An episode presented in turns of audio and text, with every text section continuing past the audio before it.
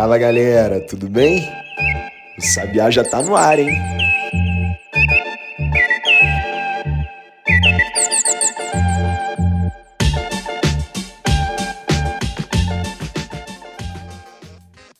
Quatorze de abril de 2022. É quinta-feira, mas o gostinho é como se fosse sexta, porque amanhã é feriado. Você merece um descanso do noticiário e a gente, além de recarregar as baterias, vai planejar como vai ser a cobertura eleitoral do Sabiá daqui em diante. A gente volta na segunda, provavelmente com muitas notícias para dar.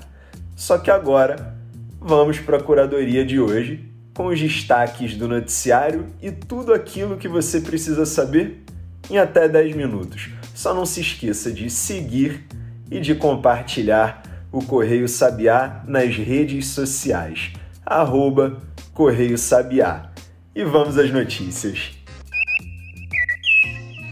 O Palácio do Planalto, mais especificamente o Gabinete de Segurança Institucional, chamado GSI para os íntimos, negou um pedido feito pela reportagem do jornal O Globo via LAI, que é a Lei de Acesso à Informação, sobre quais e quantos foram os encontros do presidente Jair Bolsonaro com os pastores acusados de influenciar na indicação de quais municípios deveriam receber o dinheiro do FNDE, o Fundo Nacional de Desenvolvimento da Educação, que é vinculado ao MEC, o Ministério da Educação.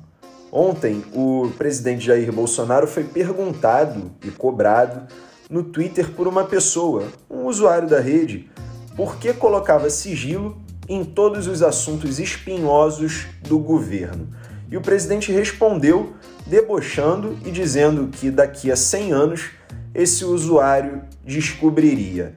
Bom, vamos lembrar que o governo já colocou sob sigilo de 100 anos diversos assuntos, como, por exemplo, as visitas feitas pelos filhos do presidente ao Palácio do Planalto Daí a resposta do Bolsonaro sobre esse usuário da rede social descobrir daqui a 100 anos.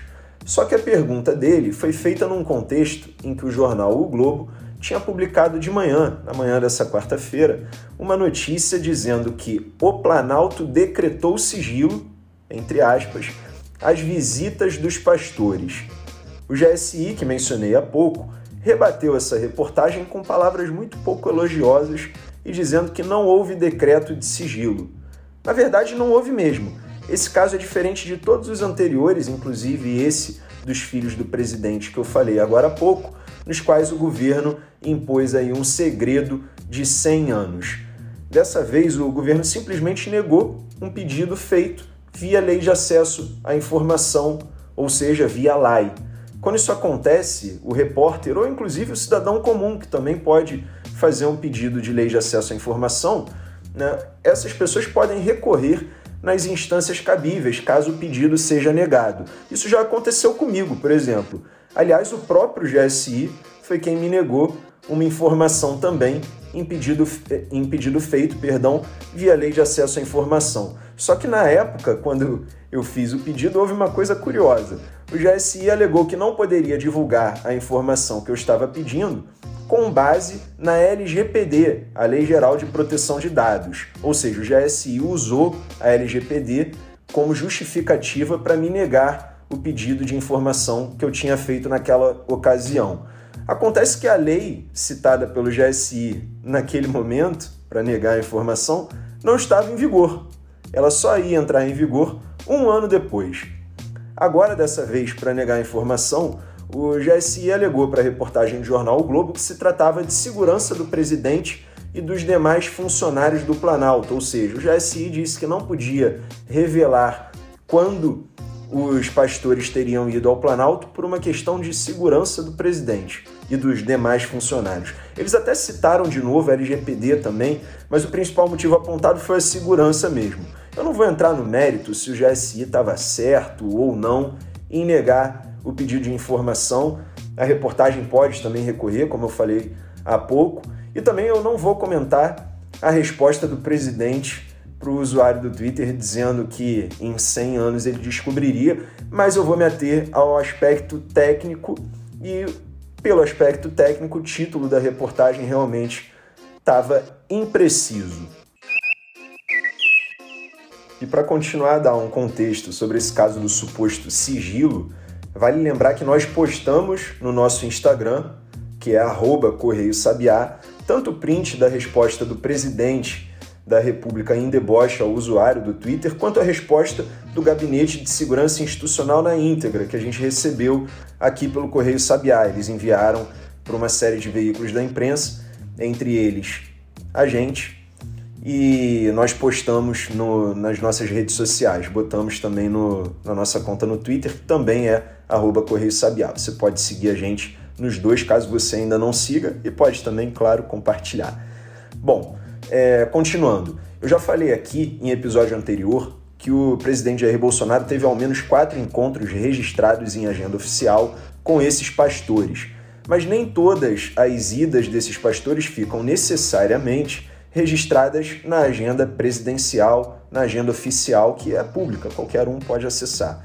O controle total de quem entra e sai da sede do Poder Executivo, que é o Palácio do Planalto, é feito na recepção. Os pastores podem, portanto, ter ido lá muitas vezes no local, seja para eventos ou visitas a outras autoridades, por exemplo. Não precisa também ter sido necessariamente o presidente da República. E eu digo isso porque eu fiz a cobertura da presidência por alguns anos por diferentes veículos de imprensa. Então confie em quem sabe. Aqui no Sabiá eu vou te deixar informado por, por completo de absolutamente tudo o que estiver ao meu alcance.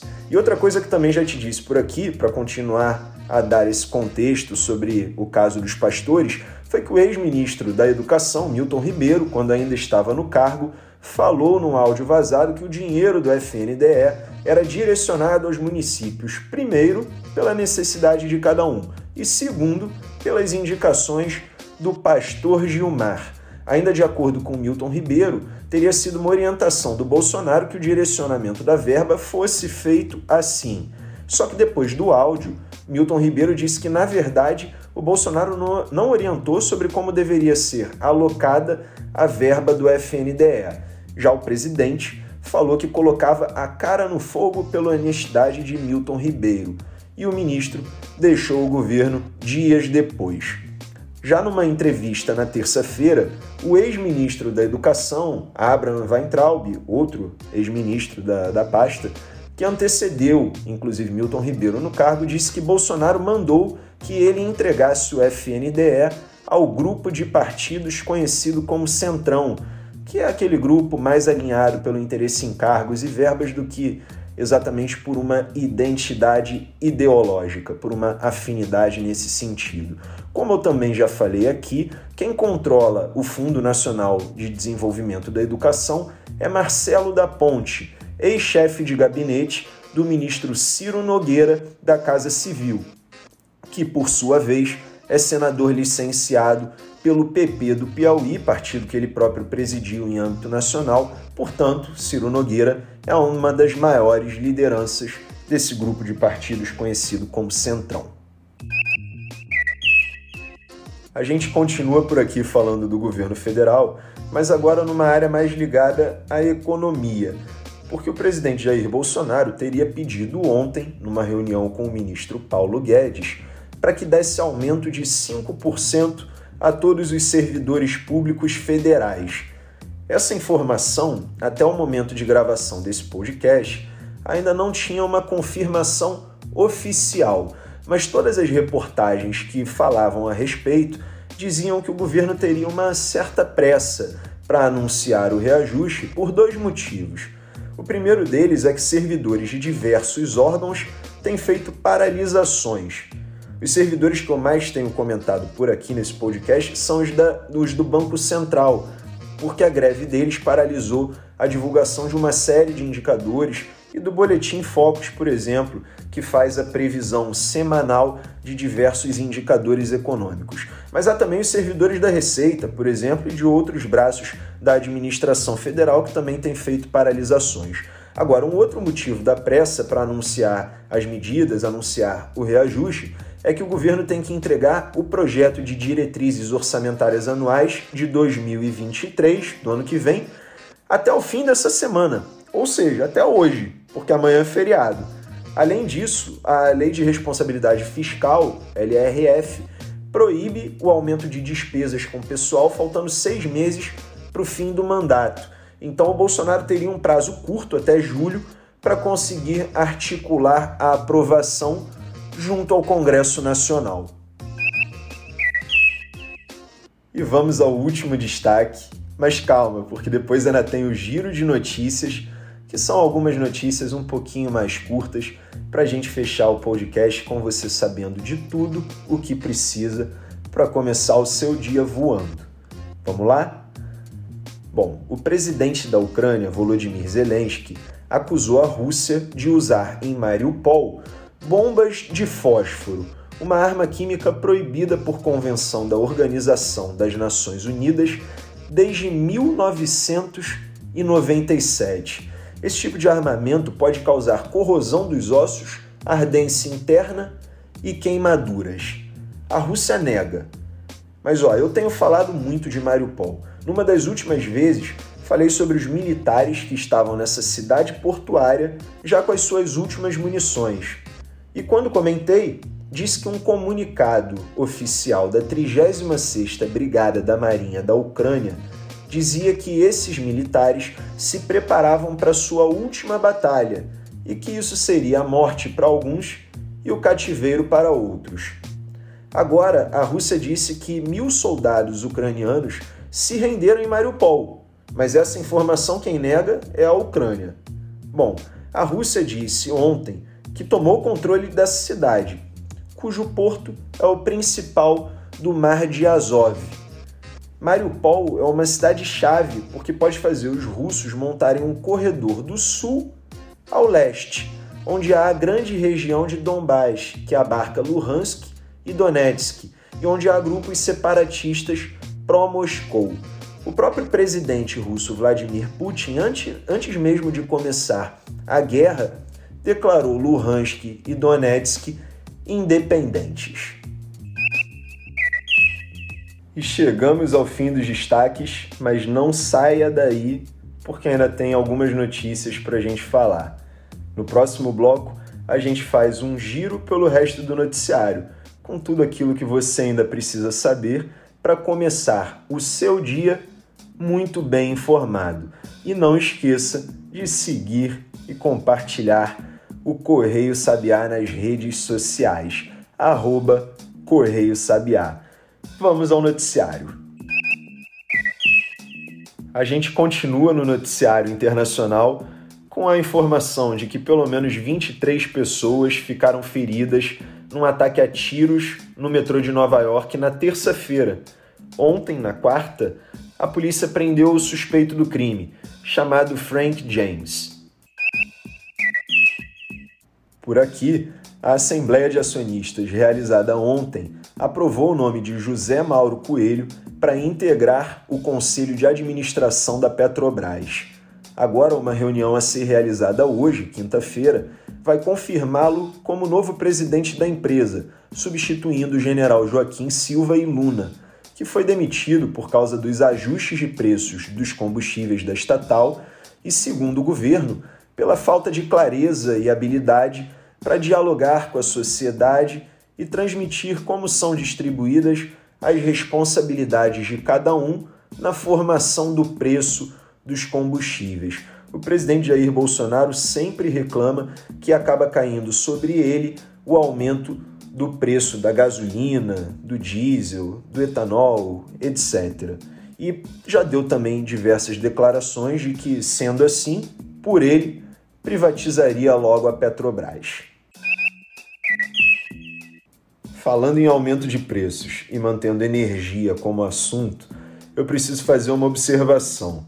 Ontem eu comentei aqui que a ANEEL, a Agência Nacional de Energia Elétrica, abriria hoje, quinta-feira, uma consulta para reajustar os valores das bandeiras tarifárias. Isso está mantido. Só que eu disse também que esse ajuste seria de até 89%, com base numa reportagem do Poder 360, mas isso não procede. Eu conversei ontem com a ANEEL, que inclusive enviou um texto produzido por eles próprios, portanto, uma fonte primária, falando sobre esse assunto. E os valores corretos são esses que eu vou dizer agora para você.